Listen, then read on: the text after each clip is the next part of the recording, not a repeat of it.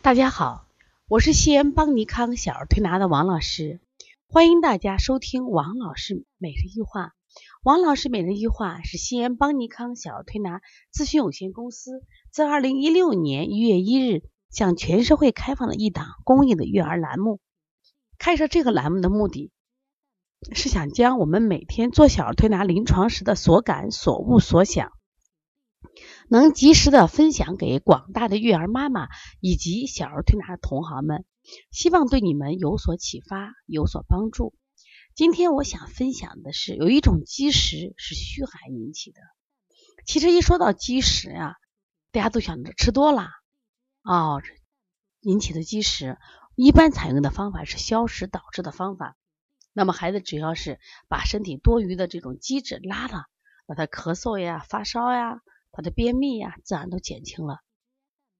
但是在我们临床中，那发现有一些情况呢，就是妈妈说：“王老师，我们家的孩子吃的真不多呀，啊，他为什么呢？舌苔老是很厚，也经常会引起这种发烧和咳嗽呢？”那么这种情况这些年来在临床中越来越多见了。为什么？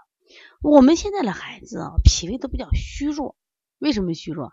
吃东西的时候吃的杂，吃的多，暴食暴饮。你像我们前两天来了个小可乐，妈妈一顿饭给娃吃一百二十克、一百五十克、一百五十克的牛，我说牛排，我吃太多了吧？我说一个才四岁的孩子一顿吃三两牛肉，吃太多了。妈妈就这样吃，晚上就发烧了。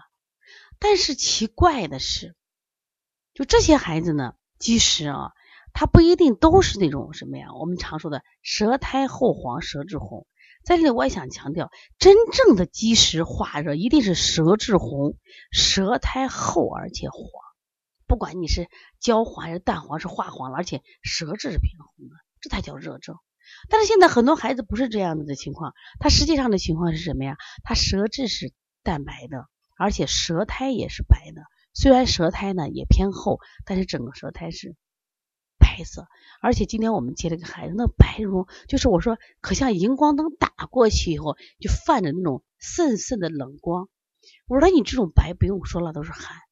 他妈妈说，我以为是积食了，我给用推六腑，推六腑做，怎么越做烧退不下来？我说当然错了。我说他这种积食不是说他是吃的多的造成的，而是脾胃虚寒、功能下降造成的。最近我在给我们学员经常讲课的时候，我讲这样一句话，我就讲，就是我们人体啊，就五脏六腑它各有各的功能。那我们看到的实际上是什么呀？五脏六腑本身脏器的功能，实际上不仅仅是，因为真正一个人一个就是有生命的这个动物，它的五脏六腑不仅有有形的脏，就那块肉，它还有无形的气和血在运行，这个气是很重要的。那么，因此，当你孩子的这个脏器的功能下降的时候，它也会引起积食。那我举个经常举例子啊，我说资本家过去学政治课，说资本家剥削工人怎么剥削的？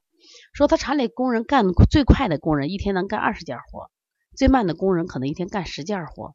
那么他应该算平均计时的话是二十加十除一下是十五，按这个标准来。但是资本家如何剥削工人的话，他按。干的最快的这个人算基本工资，就是你一天干多按二十件，那么这有的人就完成永远完成不了，因为他本身的功能弱，我一天只能干十件。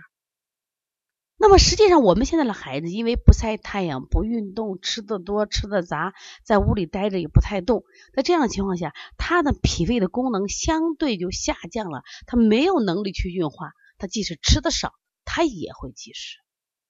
所以，对于这种积食的前提是舌质是淡的，舌苔是白的，舌苔是厚的，不化黄，舌质不红，你不能判断它是积食化热，你不能用推六腑，不能用清胃经，你用的话就是什么呀？就会导致他这个疾病加重。所以说，我对这样的孩子反而用的是扶正的方法。妈妈今天一看，哎呀，就是呀，你们推了一次就好了，我推几天推不好。我说你把方法用错了，我说你这种苦寒啊，既伤阳又伤阴。